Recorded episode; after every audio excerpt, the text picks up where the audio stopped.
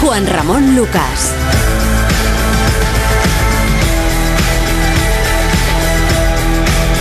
La brújula.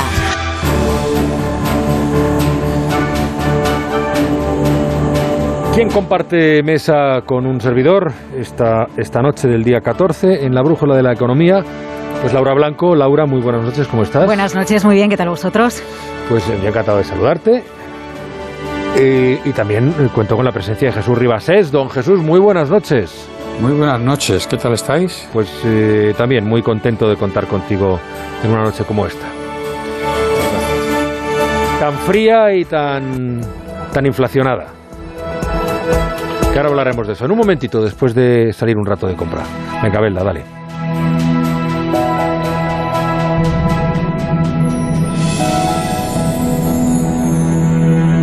La brújula. Ha llegado el momento de volver sobre mis pasos, de contar mi vida y la de los míos, y mostraros quién es aquel que lleva seis décadas sobre un escenario. Rafaelismo, el documental definitivo, una docuserie original Movistar Plus, completa ya disponible. En Vision Lab te lo ponemos transparente. Rebajas en Vision Lab de hasta el 70% de descuento en todos nuestros productos. En Vision Lab lo hacemos bien. Mientras que muchos quieren ver la vida de color de rosa, cuando se trata del alquiler todos buscan el naranja. El naranja de la puntualidad del cobro de la renta, el de la morosidad cero, el de la calidad de servicio, el naranja de alquiler seguro. Si quieres ver la vida de color naranja, entra en alquilerseguro.es. Alquiler seguro, el color del alquiler.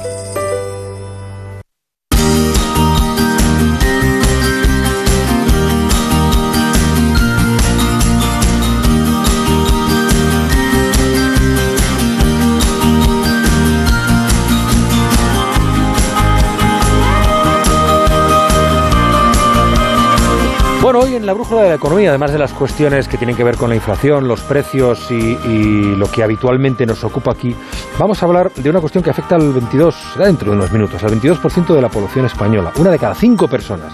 Es un problema serio que toca nuestra salud y a pesar de ello, pues no solemos acudir a un médico para intentar buscar un remedio. Hablamos de la obesidad. El problema es que en la mayoría de los casos se suele abordar como una cuestión estética o incluso se tiende a culpar a las personas que la sufren por no cuidarse demasiado, comer mucho, sin tener en cuenta que también tiene mucho que ver la genética en cada persona. La Sociedad Española para el Estudio de Obesidad ha lanzado junto a la compañía danesa Novo Nordisk una campaña para cambiar esta idea que tenemos de la obesidad y acabar con muchos estigmas que sufren las personas con sobrepeso. La brújula. Juan Ramón Lucas.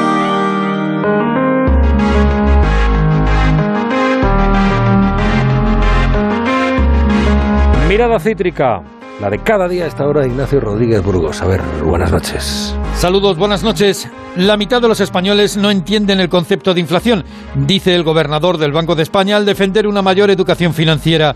Y esto ocurre cuando los precios se disparan a niveles no vistos desde 1992, al 6,5%. Solo los tres países bálticos presentan una inflación más alta que la española. La electricidad ha dejado fundido al IPC. En el último año el precio de la electricidad en los hogares con tarifa regulada ha subido más del 70%. Los carburantes se han disparado un 45%.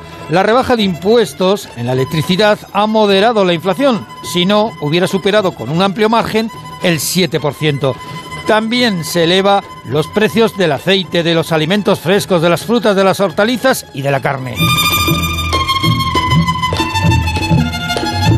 Los agricultores salen al paso e indican que la subida de precios de los alimentos en los supermercados a ellos no les ha reportado ningún beneficio, pues los costes de producción se han elevado un 30% y resaltan que la renta agraria se ha hundido un 6%. Los sindicatos, por su parte, reclaman una revisión salarial.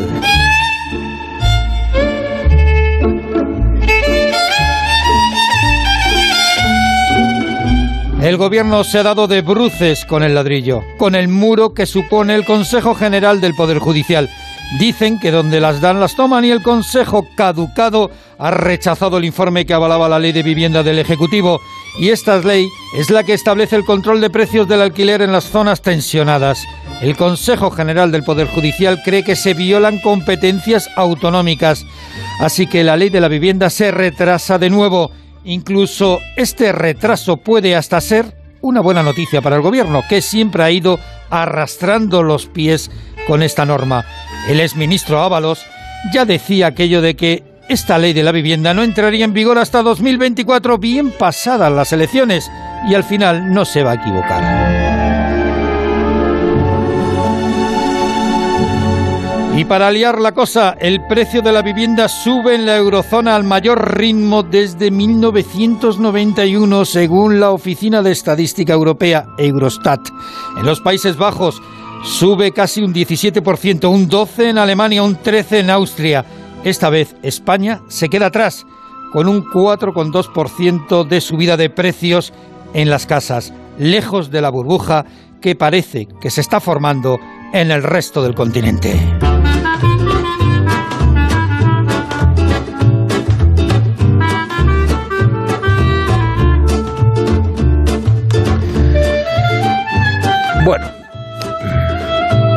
¿En qué estamos en el continente? ¿En qué estamos en el mundo en este momento? Pues unas cifras de inflación tremendas. Estados Unidos, eh, hablo de memoria, pero creo que estaba en un 6,7% está el último dato. 7, ya. Un 7, es verdad, estaban en el 7. desde 1982. Es verdad, en el 7, en el 7. Nosotros 6,5% el pasado mes de diciembre, ¿eh? 6,5. Muy lejos de la vagada del, de- del medio punto ¿eh? que registró el año anterior. Desde hace 30 años no teníamos nada parecido. Escuchamos a Patricia Gijón y luego comentamos. Patricia, buenas noches. Buenas noches. La energía y los alimentos están detrás del subidón de precios de diciembre. La subida de la inflación en diciembre ha sido muy generalizada. Han subido los productos energéticos por el aumento del precio de la electricidad. También ha habido subidas muy importantes en la inflación de los alimentos y en el resto de componentes del IPC, eh, que está reflejando todo ello una transmisión de los aumentos de costes de producción hacia los precios finales al consumo. Incrementos generalizados que llevan a la cesta de la compra hasta niveles que no veíamos desde 1992. Un abultado 6,5% y eso que estadística corregía dos décimas a la baja su dato adelantado hace tan solo 15 días. La media de todo el año se queda en el 3,1%. Una inflación tan elevada frena la recuperación y nos hace un poco más pobres, como explica en Onda Cero María Jesús Fernández de Funcas. Hay que tener en cuenta que esta inflación es una inflación que procede del exterior, que procede de un shock externo, que es eh, el encarecimiento de productos que importamos, materias primas, productos energéticos, etcétera. Y en estas circunstancias hay que entenderlo como un empobrecimiento del país. Es decir, eh, todos los países que somos importadores de estos productos eh, somos ahora más pobres. La ministra de Economía, preocupada por los cuellos de botella, aún así confía en que se estabilicen los precios este año, pero Nadia Calviño retrasa ya el horizonte a después del verano. Todas las perspectivas extranjeras apuntan a una caída de los precios en la segunda parte de este año. Así que estoy más preocupada por el curso subrayado de los precios porque tener un repunte no es sorprendente cuando tenemos una recuperación económica fuerte después de una recesión así. Una inflación en estos niveles resta poder adquisitivo a los trabajadores y competitividad a nuestras empresas. El Banco Central Europeo pide contención de sueldos para evitar que los efectos de la subida se prolonguen. En el último año, los salarios en España han subido menos de un 1,5%. Bueno, eh, inflación alta, mm, preocupación de la vicepresidenta económica Nadia Calviño por el recorrido que esto pueda tener. A mí me ha parecido en, en- que en la entrevista, por lo menos los fragmentos que he escuchado de la entrevista de Bloomberg, que estaba francamente preocupada, porque esto, y además creo que con Jesús lo comentábamos también la semana pasada, esto no es una cuestión coyuntural, ¿eh, Laura? No es una cuestión coyuntural, parece, y así Bueno, lo apunta incluso la vicepresidenta. De hecho, eh, han ido cambiando el discurso, las instituciones, los políticos, a lo largo verdad, todo el mundo ha ido cambiando de discurso en efecto. Eh, sí, porque al principio, bueno, pues esto es temporal, lo atribuimos a los costes energéticos y poco a poco, claro, es que la transi- transitoriedad del- de la subida de los precios se va alargando, así que cada vez tiene menos de transitoria. Yo creo que nadie sabe cuándo se van a moderar eh, los precios. Por decirlo de alguna manera, en, los últimos meses esto ha sido lo más parecido después del COVID, ¿no? que fue realmente el shock y el gran cisne negro, ha sido eh, el factor con el que la economía no contaba, porque ya llevábamos tantos años con los precios tan bajos que ya pensábamos que la inflación no iba a volver nunca. Eh, llevar a verano a después de verano la menor tensión en los precios, puede ser que sí, Puede ser que no. Lo que está claro es que si los precios simplemente se mantienen en los niveles actuales, la comparativa interanual, es decir, junio 2022 en relación a junio 2021 nos va a arrojar una menor escalada de precios, pero a lo mejor el precio del gas, a lo mejor el precio del megavatio hora sigue exactamente en los mismos niveles. Me gustaría hacer una referencia al Banco de España. Las declaraciones de Hernández de Cos, yo creo que es una de las voces eh, económicas eh, con más peso y más capacidad de análisis de lo que nos está sucediendo precisamente por el puesto que ocupa. No, es político. Bueno, eh, no le van a reelegir en las urnas y está sujeto al debate político como, otras voces. ¿no? Y mm, esta semana él defendió por el daño que, que, le reporta a la economía la subida de los precios, que se aplicase un reparto entre todos porque esto afecta a los márgenes de las empresas que tienen más costes, en la luz, esto nos afecta a las personas en nuestro sueldo, cobramos lo mismo y la vida es más cara. Esto afecta a quien no tiene un sueldo pero cobra una pensión o depende de las políticas estatales. Y él pedía, bueno, este empobrecimiento, porque es real el empobrecimiento que estamos viviendo, lo tenemos que repartir entre todos porque si no nuestra economía va a ser menos competitiva. Y tenemos eh, que convencernos y entender que esto es lo que va a pasar. Podemos reclamar subidas de sueldos igual que la inflación, podemos querer eh, que suba el precio del producto que compramos igual que la inflación por los costes y las políticas que dependen de los servicios públicos, bueno, pues que, que, haya eh, un retorno para los ciudadanos en proporción a la inflación. Pero esto va a dañar nuestra economía. A mí me ha gustado esa frase, la he anotado, em, Laura, el factor con el que la economía no contaba. Jesús, quiero escuchar. Yo lamento que nos pusiéramos hace, hace tiempo las barbas del profeta y haber acertado, ¿no? Mm. Porque recordarás, eh, Juanra, que llevamos un par de meses o después, desde, después del verano diciendo nosotros y algunos economistas, tampoco demasiados, que esto iba a pasar.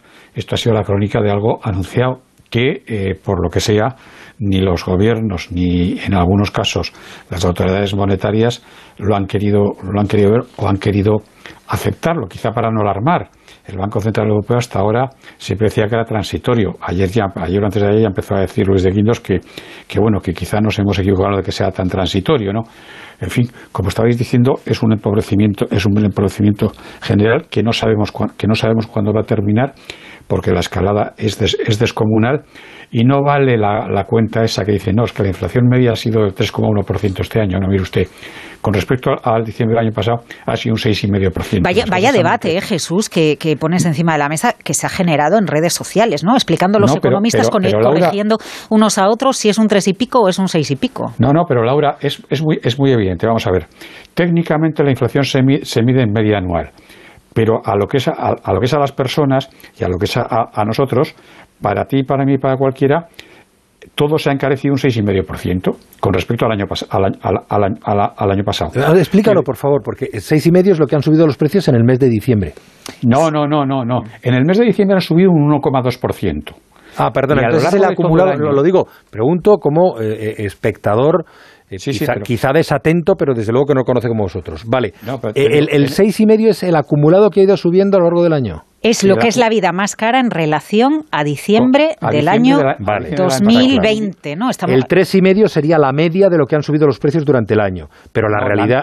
no, no, no, Juan Ramón, perdona. Sí, sí, no, yo, yo soy un perfecto ignorante de estas cosas.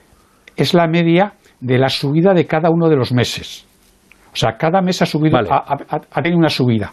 La media de, la, de toda esa subida acumulada es un 3,1%, que económicamente, en términos más estrictos económicos, se mide así.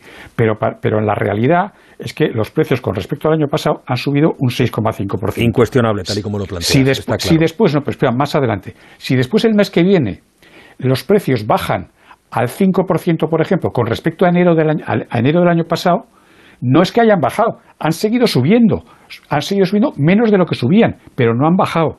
Con lo cual, estamos teniendo subidas acumuladas. Es, es, importante decirlo porque, bueno, como decía antes Ignacio Rodríguez Burgos, este concepto de la inflación y algunas cosas técnicas no es una cosa que todos los ciudadanos pues, pues conozcan eh, de una manera con esta familiaridad. Entonces, bueno, la gente se queda con lo, con lo que sea y efectivamente con lo que hay que quedarse porque no hay otra, desgraciadamente, es que ha subido la cosa un 6,5%, que es una barbaridad. O sea, porque el año pasado, de diciembre sobre diciembre, habían bajado un 0,5%. Entonces, estamos, estamos ante, ante, lo que estamos. Y esto ha sucedido por dos motivos, porque se está hablando solo de un motivo, y creo que hay que decirlo. Ha sucedido por el carecimiento de todo este tipo de cosas que sabemos, de la energía, de los cuellos de botella, de las importaciones que no llegan, que hay falta de suministros, y todo eso encarece. Y también han subido los precios porque los bancos centrales en Estados Unidos y en Europa han inundado el mercado de dinero. Cuando, y esto es también fácil de entender, cuando hay el mismo número de cosas y hay más dinero, las cosas aumentan de precio, porque es, es, eh, es, bastante, es, bastante obvio. Entonces, eso es lo que nos está pasando. Y entonces estamos ante un dilema absolutamente perverso. Si cortamos el grifo del dinero, se corre el riesgo de frenar la recuperación. Pero si no cortamos el freno del dinero, se corre el riesgo de seguir cebando la, la, bomba de la inflación, que es el impuesto de los pobres. Estamos ante una situación realmente, yo creo que muy preocupante. Eh, eh, a ver, eh, Jesús, estamos en una situación preocupante, pero igual que efectivamente tienes razón, han inyectado tanta liquidez, han puesto tanto dinero a circular, que al final el dinero dice, ¿a dónde me voy? Pues en el banco mm, pierdo dinero, ¿no? Entonces, eso explica, por ejemplo, los datos que daba antes Juanra de la vivienda Efectivamente, es que el dinero a dónde se va, por ejemplo, se va a activos inmuebles. Sí que tengo una duda, eh, Jesús, sobre lo que dices. Si empiezan a subir los tipos de interés, realmente la partida espectacular en la subida del IPC que hemos conocido hoy es, es la, energética. Si suben, si suben los tipos de interés, aunque suban los tipos de interés, vamos a seguir eh, necesitando esa demanda eh, se va a seguir manteniendo esa demanda energética. No es algo que digas, bueno, pues es que ahora no enciendo la luz, es que ahora no pongo el ordenador o es que ahora la peluquería no, usa el secador del pelo. Entonces, yo no tengo claro económicamente que la subida de tipos que, aquí llegará un economista y dirá, bueno, pues toca porque es, es anómalo que tengamos el precio del dinero en cero. Vale, ese es otro debate. Pero subir los tipos de interés va a frenar la inflación. En otros casos podría ser. Pero en este caso, y yo creo que por eso están tardando también los bancos centrales tienen que medirlo mucho todo. Subir los tipos de interés ahora, el precio del gas va puede, puede que siga disparado. Laura, yo lo que estaba diciendo, no estaba diciendo, yo creo que ese es otro debate, de si ahora si hay que subir los tipos de interés o no hay que subir los tipos de interés. Yo, eh, yo lo que estaba diciendo es que se han juntado dos cosas. el alza de los precios energéticos, derivados además de los cuellos de botella y de falta de suministros, de otro tipo de cosas, y el mercado inundado de dinero. Que se han juntado dos cosas. Eso es lo, eso es lo que estaba diciendo. Porque si esas dos cosas han hecho la inflación vaya, vaya, vaya más para arriba, las, dos juntas. Tú me dices ahora, no, es que si subimos los tipos de interés no está claro. Evidente, evidente, evidente, evidentemente no está claro. Lo que pasa que es que nos, nos enfrentamos a una cosa que también hemos hablado alguna vez en, el programa durante este final de año. Bueno, de una vez por todas tenemos que, tenemos que plantearnos si efectivamente estamos ante una crisis energética o no estamos ante una crisis energética. Porque esto ya no es una Mira, mira lo que ha hecho Francia. ¿Habéis visto lo que ha hecho Francia? Que obliga a Macron para mantener el coste, eh, la subida de la energía que no supere el 4% este año, EDF eh, em, empresa con accionistas privados, pero con accionariado público, obliga a que venda el megavatio hora a 46,2 euros, que es inferior al precio actual de mercado. La caída del 20% que se ha metido EDF hoy en bolsa ha sido de AUPA porque el impacto va a ser de 8.000 millones. tremendo, tremendo. Pero, la ¿eh? solución, pero las soluciones, Laura, las soluciones artificiales no suelen funcionar. Entonces, el ir, eso ya, eso ya se ha intentado muchas veces y en España tuvimos un ejemplo al, al, final de la dictadura y principio de la transición, que aquí se consideró que los españoles no debían soportar por la situación política la, la, subida de precios energéticos o la crisis energética, y entonces después nos metimos en una espiral de paro, inflación, tal, no sé qué, que todavía partes, hay, hay cosas en la parte del paro que se, que se siguen arrastrando. Yo eh, quiero, recordar hay, que tener mucho cuidado con, con, la, con de caballo. Vamos a ir cerrando. Yo, yo quiero recordar aquí lo que decía eh, Juan Ramón Rayo, me parece que era un día que estabas tú también, que la inflación no se resuelve sin sacrificio, sin sufrimiento. Ah. Y aquí, eh, quien no quiere sufrir, y hoy han vuelto a dejarlo claro, son eh, los sindicatos. Dicen que no, que no se sacrifique las subidas de salarios por esta situación de inflación.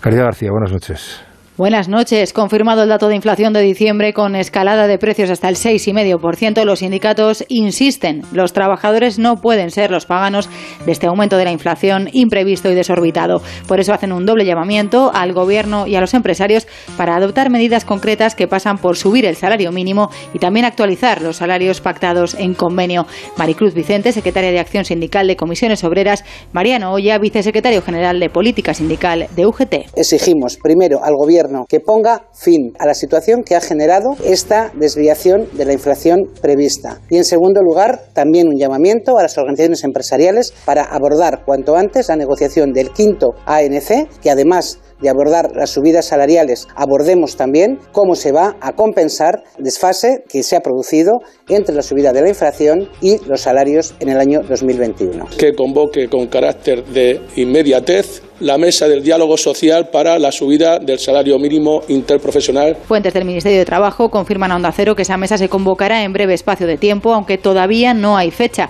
Recordamos que el Gobierno se comprometió con los sindicatos a elevar el SMI a 1.000 euros en este 2022. Claro, es que es, fastidiado, es decir, porque eh, ¿Cómo subes los salarios en la actual circunstancia de inflación? No todo el mundo puede ser Roche y subir un 7% a sus trabajadores. Bueno, que se lo digan a los autónomos que este mes pagan más cotización a la seguridad social en plena escalada de los costes energéticos. Claro, entonces, pero, recortamos beneficio empresarial, eh, eh, mm, eh, cortamos subidas de salarios yo creo que, yo creo que el debate, yo creo que el debate, y hay un compromiso, pero creo que la sensatez debería llevar a los políticos a ir incorporando medidas y compromisos en función de las circunstancias.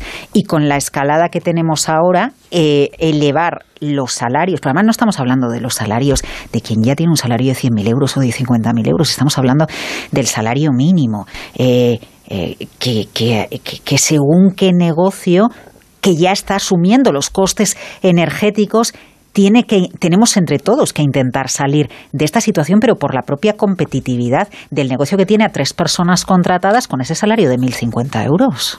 Pero Laura, Laura, perdona, vamos a ver, yo no, no, voy a, no, no voy a discutir lo del salario mínimo porque es otra cuestión. El problema de esto, ya me gustaría a mí que fuera tan sencillo y también que me, que me lo aplicaran a mí. El problema de esto es que subir los salarios y equipararlos con la inflación no va a solucionar el problema. O sea, y sabemos que ahí te puedes, te puedes meter en una espiral inflacionista, salario, salario, salarios, precios, que al final acaba, acaba como acaba. Y hay muchos ejemplos en, en todas partes. Insisto, ya me gustaría a mí que fuera tan sencillo para solucionar el problema social que se, va, que se está produciendo y que se va a producir. Dice, no, los precios han subido un seis y medio, pues subimos todos los salarios un, seis y medio. Eso sabemos que no, que no, que no. Yo comprendo que, que, para, que para muchísima gente no, no sea fácil de entender y menos de aceptar. Pero si pasa eso, tendremos un, tendremos un, tendremos un serio problema. Y estoy contigo, yo también quiero que me suban el salario un 6,5%. No, no, por eso Vaya por delante eso, ¿eh? pero estoy intentando tener eh, luces largas y pensar en que si efectivamente esta situación es transitoria y de aquí a unos meses empezaremos a ver una estabilización en los datos de inflación, eh, es, que de nada nos vale tener unos fondos europeos y estarnos recuperando del COVID con una serie de medidas fiscales y de que no haya control por parte de Bruselas como para que estropeemos el arreglo que estamos intentando hacerle a la economía por otro. Sí, sí, pero insisto que, tenemos que, tenemos que tener cuidado y que, y que en este caso las soluciones que aparentemente parecen más sencillas son, son creas otro problema y entonces eso eh, es muy complicado y acordaros Juan, Juan, Juan recordará las épocas, las épocas en las que este país tuvimos inflaciones del 26, del 16, del 15%, que lo estoy viendo ahora, en los años 76, 77, 78, por, por, esa época. Entonces, mm, tenemos que, tener, tenemos que tener mucho cuidado porque eso es lo que destroza eh, a, una, a una sociedad. Eso es lo que destroza a, a, todo, a todos los pensionistas, a los que, a los que perciben menos salarios en, en, en, estos momentos, porque son los que menos capacidad tienen de defenderse. En definitiva, la inflación es el impuesto de los pobres. Mm. Y es un impuesto, es un impuesto taimado porque, porque no se ve. O sea, estamos ante una cosa muy peligrosa. El que, sale, el que sí sale beneficiado, indirectamente, aunque parezca, aunque parezca una tontería, pueden ser los gobiernos y sus deudas, porque sus los gobiernos y sus deudas se reducen. Por eso siempre se ha dicho ¿no? que, la, que la competencia es buena precisamente porque cuando hay más oferta en el mercado se consiguen bajar los precios y que el consumidor salga beneficiado en ese sentido. Oye, que sepáis que la Junta Electoral ha dejado fuera a Vox y a Podemos de los debates electorales en Castilla y León, que es noticia política de esta hora, las 9.31, 8.31 en Canarias, en que vamos a aprender un poquito más de economía, más incluso de lo que estoy aprendiendo con vosotros, de lo que estamos aprendiendo hoy con Jesús Ribasés y Laura Blanco.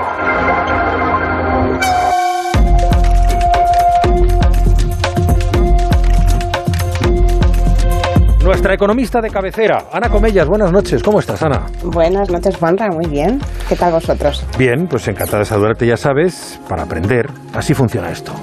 Así funciona esto, a ver. Llevamos ya casi dos años sin poder estar muy seguros de nada. ¿eh? Hasta los planes más sencillos, como quedar a tomar un café con un buen amigo, pueden verse truncados por un positivo o una restricción. Menos mal que Ana ha podido venir. Eh, me encanta, Ana, que, que estés aquí y me malicio que por lo que me apuntas, hoy vamos con el tema de seguros, ¿no? Pues sí, Juanra, vamos a hablar de, de, los seguros, porque mira, el otro día me pasó que, que, ya está la incertidumbre que al reservar unas entradas para el teatro me, ofre, me ofrecieron un seguro de cancelación por COVID. ¿Al reservar entradas para el... ¿Y lo cogiste? Pues no iba a hacerlo. Era algo más de un euro y medio por persona y, y, las entradas costaban 16. Pero luego pensé que a saber cómo estábamos en una semana los seis, así que sí, lo cogí. Afortunadamente no tuvimos que hacer uso del seguro, pero de eso quería hablaros hoy precisamente, de cómo funciona esto de los seguros y cómo están cambiando también con las circunstancias. Vale, pues ya sabes cuál es la primera pregunta, ¿qué es un seguro? Pues mira, un seguro es una forma de protegernos ante un riesgo, o mejor dicho, ante las pérdidas económicas o personales que podría ocasionarnos ese riesgo si ocurriese. En el caso del seguro COVID, el riesgo era perder el dinero que había pagado por la entrada si daba positivo y no podía ir al teatro. Pagando una pequeña cantidad del precio de la entrada, que se llama prima, una empresa aseguradora estaba dispuesta a reembolsarme el precio de la entrada completa si el riesgo se convertía en hecho, en siniestro. Claro, ese es el mecanismo habitual de los seguros. No estoy pensando en el seguro de una casa, por ejemplo. Pues el de una casa es un poco más complejo, pero sí el mecanismo es el mismo. Hay una serie de riesgos en una vivienda, un incendio, una inundación, un robo, una rotura, que se detallan en un contrato que en el caso de los seguros se llama póliza. A cambio de un precio, de una prima, la aseguradora te cubre una parte o la totalidad de los gastos que tienes si ocurre alguno de esos daños. ¿Y esa, esa prima, ese precio, Ana, de qué depende? Pues aquí entra en juego la ciencia de la matemática actuarial y estadística, que ahora además pues podemos alimentar con todo el big data que vamos generando. Por una parte, la prima va a depender de lo que queramos asegurar. En el caso de una casa, no es lo mismo una vivienda en el mejor, en el mejor barrio de una ciudad o en otro más humilde. Tampoco es lo mismo primera línea de playa que mitad del monte. El precio de la, de la propia vivienda va a determinar parte de la prima y lo que contenga la vivienda también. ¿Qué instalaciones tengo en la casa? ¿Qué tipo de mobiliario? Si guardo joyas o guardo obras de arte. El seguro de la casa eh, de la vivienda en sí se llama continente y todo lo que tengo dentro es el contenido. Vale, entiendo. Entonces, que eh, a mayor valor de la casa y de lo que contiene, pues mayor prima. Pero has hablado de mar y montaña. Eh, ¿Por qué aquí también? Pues porque los riesgos en los que esté expuesta la casa van a determinar otra parte importante de ese precio del seguro. No tiene mucho sentido que asegure una casa en la Sierra de Guadarrama por temporal marítimo, no. pero sí querré que mi póliza incluya ese riesgo si mi casa mira al Cantábrico. Mm. Tampoco hay el mismo riesgo de incendio o de robo en unas zonas que en otras. Aquí es donde entran los actuarios, que son los profesionales que, que se han especializado en el cálculo de probabilidades de riesgos y del análisis financiero de estos. Tienen también en cuenta el comportamiento del propio beneficiario del seguro, el que cobra en caso de siniestro. Tener una alarma de incendios en casa, por ejemplo, mitiga, reduce el riesgo de incendios o un sistema antirrobos si guarda objetos de mucho valor en mi casa. En esa línea van los seguros de coche, ¿no? Porque todos anuncian que el conductor responsable paga una prima más baja. Las aseguradoras prefieren a los conductores con menos infracciones, a los que tienen un coche nuevo porque van con más cuidadito, a los que dan menos partes, tienen menos riesgo y los bonifican para atraerlos porque les interesa tener muchos asegurados y, poca, y pocos daños que pagar, lógicamente. Al final las primas que pagan los asegurados son muchos poquitos comparados con el coste de un siniestro. Así que la aseguradora lo que hace es juntar todas las primas y las invierte. Con esas inversiones pueden ampliar sus fondos y hacer frente a los posibles daños, a los siniestros. Pero no pueden invertir en cualquier sitio. Tiene una regulación muy estricta y la Dirección General de Seguros y Fondos de Pensiones vigila las operaciones financieras de las aseguradoras y también su contabilidad para garantizar que su capital es suficiente y, y pueden hacer frente a todos los posibles pagos. Claro, porque esto es, no sé si un poco como los bancos, sobre todo al principio. ¿Qué pasa si en el seguro del teatro han calculado que se pondrá malo uno de cada diez y al final se ponen malos cinco de cada diez? Pues es un riesgo financiero que asume la aseguradora, que a su vez podrá reasegurar. El caso de las entradas, pues son importes muy pequeñitos, pero para importes mucho mayores, en situaciones en las que se produce un gran número de siniestros a la vez, está el Consorcio de Compensación de Seguros, que es un fondo público en el que todas las aseguradoras participan aportando cantidades como si fuesen sus propias primas y en el caso de que haya una catástrofe como la erupción de La Palma se indemniza a los asegurados con esos fondos. Ninguna aseguradora, por grande que sea, puede hacer frente a un gran número de siniestros de gran importe con la pérdida de tantas viviendas y negocios. Es una garantía para los asegurados. También este consorcio se hace cargo si, por ejemplo, tienes un accidente de tráfico y el, y el, el causante, el responsable, no tiene seguro. Claro, ese seguro sería obligatorio. Aquí en. España sí, pero no, en todos los países se ofrecen los mismos seguros. A mí, por ejemplo, hace ya muchos años me llamó mucho la atención el seguro de secuestro y rescate que viene en una película de Denzel Washington y Mark Anthony. Eh, ah, tiene mil años ya, se llama El Fuego de la Venganza. Ahí pagabas una prima para que la aseguradora pagase tus rescates si te secuestraban. No es un seguro habitual aquí, afortunadamente, pero sí lo es asegurar de incendios una vivienda con hipoteca, por ejemplo. Ya, em, claro, em, em, relacionado con la hipoteca, el seguro de vida. Pues un seguro de vida garantiza el pago de una cantidad en caso de fallecimiento o invalidez de una persona durante su vida laboral. En este caso, el asegurado es uno, que es el que tiene que pagar la hipoteca, y él o los beneficiarios son otros, el banco o sus herederos. El mecanismo es otra vez el mismo. Cada persona hipotecada paga una prima, un poquito en comparación con toda la hipoteca que debe, y la aseguradora tendrá en depósito e invertirá todo ese dinero para hacer frente a la hipoteca si esa persona fallece o, no puede recibir su sueldo. Ojo que el seguro de vida tiene un importe y una duración, la de la hipoteca. No me asegura frente a la muerte en sí, pase cuando pase. La aseguradora hace números con probabilidades, no con certezas. Y si algo es seguro es que todos vamos a acabar igual. Sí, pero va- vale, sal- salvo no poder asegurarme, no morirme, eso no puedo asegurar casi todo, ¿no? Las manos de Iker Casilla, las piernas de Rihanna, hasta los glúteos de Beyoncé, ¿no? Eso se Sí, asegura. también la sonrisa de Julia Roberts, los labios de Angelina Jolie, los pulgares de Fernando Alonso, el pelo de Jennifer Aniston.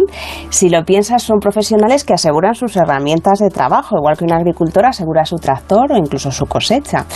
Al final, un seguro es un contrato entre dos partes. Si tú quieres asegurar algo y una empresa decide asumir ese riesgo por ti, eh, solo te queda poner un precio y unas condiciones. Seguro que a Julia Roberts no la dejan jugar al hockey y la obligan a ir al dentista cada pocos meses para conservar esa sonrisa intacta. Porque lo que sí que es muy muy importante es leer bien los contratos de seguro y ver lo que cubren y en qué condiciones para no llevarnos disgustos. Tú podrías asegurar tu voz, Juanra. Podría. Y tú también. Bueno, está un poco afónica todavía, no sé, no sé. Gracias, Ana Comellas. Gracias, Juanra Lucas. Hasta la próxima. Hasta.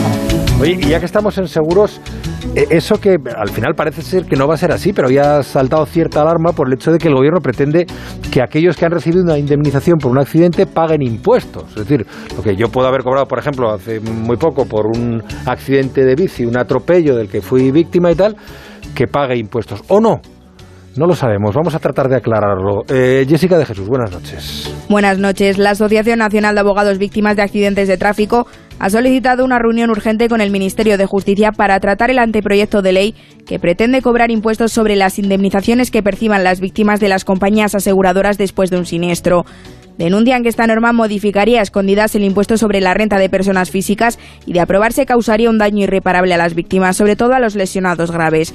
Desde automovilistas europeos asociados entienden la preocupación que se ha generado, pero creen que la reforma legal no afectaría necesariamente a las víctimas de accidentes de tráfico. Mario Arnaldo es su presidente. Esto podría afectar a otro tipo de seguros en donde no hay un baremo, donde no hay una fijación de criterios y, por tanto, eh, podría dar lugar a la negociación entre compañías aseguradoras y perjudicados. Por ejemplo, en negligencias médicas por responsabilidad civil u otro tipo de seguros pero fuera, insisto, de lo que son seguros del automóvil. La Asociación Empresarial del Seguro asegura que la polémica ha surgido realmente por un criterio de Hacienda que establece que los daños patrimoniales tributan y piensan que las indemnizaciones patrimoniales y por daño moral deberían quedar exentas. Manuel Mascaraque es el director del área de seguros generales de UNESPA. Pues nosotros lo que proponemos es eh, aprovechar esta disposición eh, eh, en tramitación con el objeto de eh, modificar adecuadamente la exención para que quede claro que todas las indemnizaciones, daños personales, tanto las patrimoniales como las morales, queden exentas. Recordamos que la norma ya pasó uno de los primeros filtros en el Consejo de Ministros en diciembre de 2020, ahora está en trámite parlamentario, por eso piden que se aproveche este proceso para aclarar todas las dudas. La brújula. Juan Ramón Lucas. Han vuelto a rayarte el coche en el garaje. ¿Otra vez? ¿Será un vecino? Solo lo sabremos si nos enseñan las grabaciones de la cámara de seguridad. Pero no será fácil por protección de datos. Necesitamos un abogado. Vamos a hacernos de legalitas, que además se puede pagar mes a mes. Adelántate a los problemas, hazte ya de legalitas. Y ahora por ser oyente de Onda Cero, y solo si contratas en el 900 661 ahórrate un mes el primer año. Hablamos de obesidad en la brújula, una cuestión que afecta al 22% de la población española. La Sociedad Española para el Estudio de la Obesidad ha lanzado junto a la compañía danesa Novo Nordis una campaña para cambiar esta idea que tenemos de la obesidad y acabar con muchos estigmas que sufren las personas que tienen sobrepeso. La doctora Susana Monereo es especialista en endocrinología y nutrición y secretaria de la Sociedad Española de Obesidad. Buenas noches, doctora. Hola, buenas noches. Eh, ¿Cuál es el objetivo eh, de, de, esta campaña que, si no me equivoco, se llama Más Grande que yo? Bueno, pues el objetivo es un poco concienciar a la población de que la obesidad es una enfermedad y que no hay que estigmatizar a los pacientes y hay que cambiar un poquito la conversación alrededor del tema, ¿no? Es decir, la persona obesa está enferma, no está obesa porque quiere o porque no sé, esas cosas que dice la gente, es que se infla comer, no, es una enfermedad y hay que hablar de ello como tal. Hay muchos pacientes con sobrepeso y obesidad que se sientan, no sé, juzgados, como usted dice, o culpables. Pues la mayoría, yo creo que desde el punto de vista social hemos culpabilizado al paciente con obesidad sin, por falta de conocimientos, porque lo que está claro es que nadie quiere ser obeso de las mm. personas que yo conozco, ¿no? Y probablemente de las que conoce usted. Es decir, que el obeso es una persona que lucha contra esa enfermedad y la enfermedad misma es la que provoca e-, ese efecto sobre la comida y, el moverse mal. Son personas que se mueven poco porque les pesa el cuerpo y no se pueden mover. Es decir, que es un círculo vicioso. ¿Por qué en ocasiones hacer ejercicio y una dieta no es suficiente para bajar peso, doctora?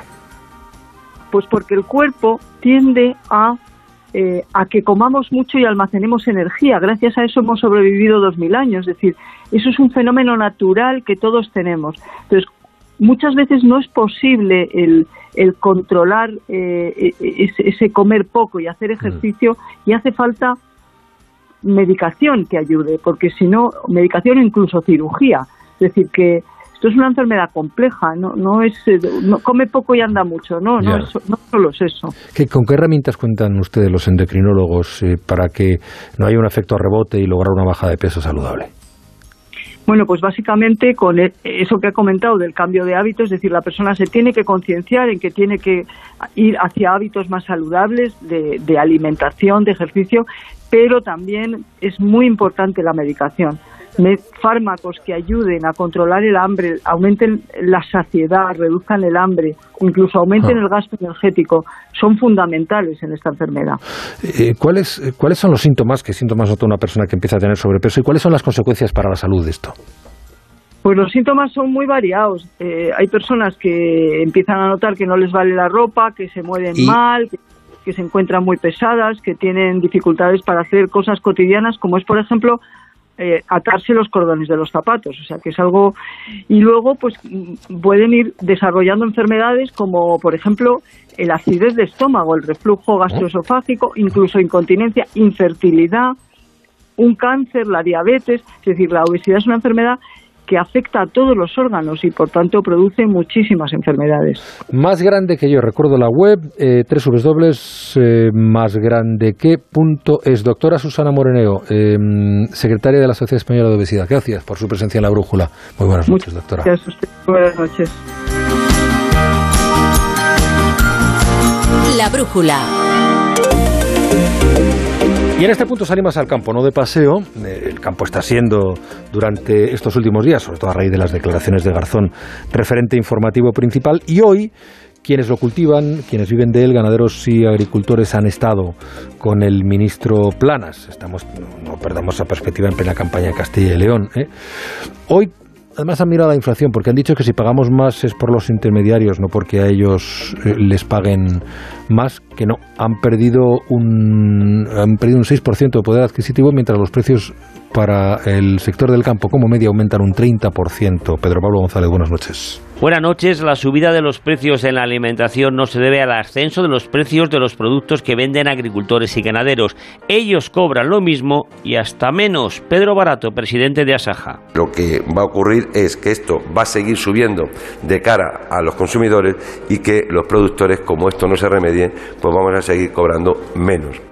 Es más, la subida de costes está suponiendo una pérdida de renta agraria, como se demuestra con datos del 2021 y ratifica Miguel Padilla, secretario general de COA. Saben que los datos del último semestre del 2021, eh, el alza que ha sufrido estos costos de producción supone un 30% más por explotación, independientemente de que se haya perdido un 6% de, de renta por, por agricultor. Consideran que ellos, en origen, se les sigue sin aplicar la ley de cadena alimentaria, como sí aplican los intermediarios, de ahí las subidas para el consumidor final. Lo que tampoco baja, por cierto, es la venta de carne. Pese a la polémica con el ministro de Consumo, no se detecta freno en la demanda de la carne española en el exterior. Luis Planas, ministro de Agricultura. A mí lo que me parece importante es que no no percibimos ninguna, de acuerdo a las oficinas comerciales, así nos lo confirman, ninguna conclusión negativa respecto de esas afirmaciones que yo ya califiqué en su momento de absolutamente inexactas. Declaraciones inexactas, recuerda el ministro sobre su compañero de gabinete Alberto Garzón. Luis Planas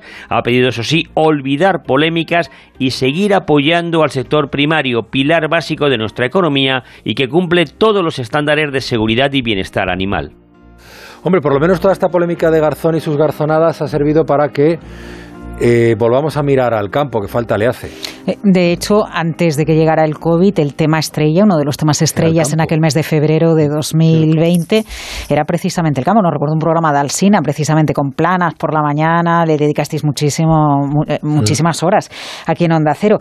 bueno, es verdad que probablemente luego el programa se acaba convirtiendo en un problema interno por, también porque tenemos elecciones o el debate, ¿no? No sé el problema, pero el, el debate. Yo, mm, mientras en el Ministerio insisten en que él dijo peor, y la traducción dicen que dijo mala, yo, mm, a ver, yo sigo prefiriendo comprar el jamón del cerdo que va tranquilamente por la dehesa. es, mi, opinión. La cuestión de fondo de todas formas será que si eso lo debe decir un ministro que yo Sí, totalmente, totalmente. el debate yo creo que está ya... El, error de comunicación... Ya, pero, pero siguen ellos. ah, no, siguen ellos, porque eso estaría ya en el Casado no ha ido a una macrogranja la foto no la tiene en una macrogranja. Ya, ya, ya, ya. No, sí, sí, han, conseguido colocar el debate. Y es más, algún medio especula hoy con el hecho de que todo esto está sirviendo para que eh, em, Podemos, que por cierto no podrá participar en los debates según la Junta Electoral, como tampoco lo podrá hacer Vox, suba en cuanto a su cualificación como partido verde en, Castilla y León. Pero vamos, eh, eh, lo, fundamental de esto, que es un debate que se ha llevado por el territorio que no era, era que un miembro del gobierno no decir que un producto que se exporta es de mala, peor, bad, poor, mm, lo que quiera calidad. Me parece a mí, pero bueno.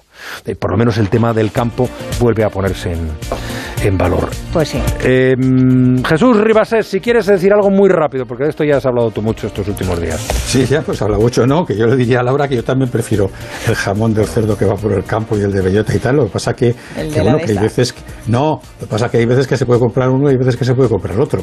Entonces, tengámoslo en cuenta también. Jesús Ribas Laura Blanco, muchísimas gracias. Oye, que nos quedamos sin hablar de la vivienda entonces. ¿Queréis hablar de la vivienda? Es que no nos hemos quedado sin hablar de la vivienda. Lo único que me va a decir la vivienda es que, hombre, tampoco hay mucho más allá de que lo que ha hecho el, Consejo General del Poder Judicial ha sido echar para atrás, devolver a los toriles el informe sobre la ley estatal. La clave es que no se le consultó por los temas que están en todos los medios, porque no es obligatorio consultar en, la elaboración de un texto legislativo al Consejo General del Poder Judicial. Se le ha consultado por una serie de aspectos que no son los que están en los titulares. Y mm, bueno, resulta también interesante el enfoque que se le da en los medios, en muchos de ellos en portada, eh, cuando ni sobre comunidades autónomas ni sobre constitucionalidad se le ha consultado o se le ha tenido que pedir un informe que no es vinculante al Consejo General del Poder Judicial. ¿Quieres que te diga una impresión personal? Eh, yo no le concedo demasiada relevancia, puede que equivocadamente en el programa, porque todavía es una cuestión técnica que se puede arrojar políticamente eh, em, por alguien que pueda estar interesado en enfrentar al Poder Judicial con el Gobierno. A mí me parece que estamos en un punto en el que esto es puramente técnico. Insisto, puedo equivocarme. Tú estás apuntando que no se le tenía que haber consultado. Mm, eh, no, no, no, sí, sí, sí, sí se tenía que haber consultado y por eso Pero se que en ha otros casos no se ha consultado. No, los titulares que se están sacando al respecto eh, la opinión que tenga el Consejo General del Poder Judicial sobre la potestad o no de las comunidades autónomas no era la cuestión por la que se le consulta. Al Consejo General del Poder Judicial se le consulta cuando eh, en este caso porque interfiere eh, en otra ley y entonces se le consulta precisamente por ese motivo y, y, tenía que ver con los lanzamientos y el tiempo que se le da a un juez de tiempo antes de tomar una decisión. Ese era el motivo de la consulta. Y de paso, el Consejo General del Poder Judicial además de hablar de eso, ha hablado de otros temas que no eran por los que se consultaba, porque si El solo fuera por una cuestión de las. Habla del choque de competencias, pero eso en el informe que ha echado para atrás, porque considera que está demasiado ideologizado. Sí, pero ese no era el motivo por el que se le. Es decir, si no hubiera, eh, si no hubiera choque con la, co- con la ley de enjuiciamiento civil, no se le hubiera consultado al Consejo General del Poder Judicial y, por lo tanto, nunca hubiera opinado sobre el tema de las comunidades autónomas. No sé, no sé si así me estoy explicando, Juan.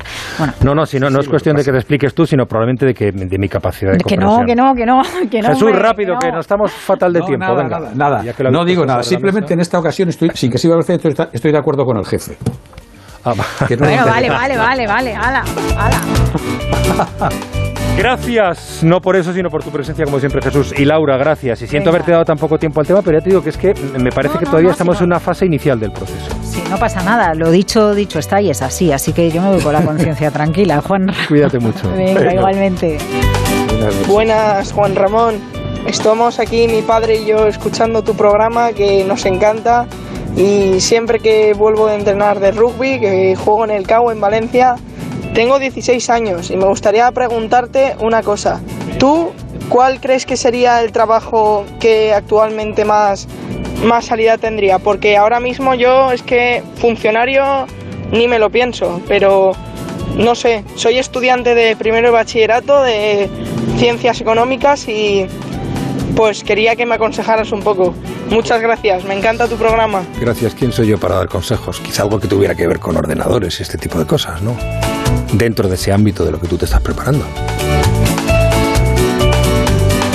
La brújula. Juan Ramón Lucas.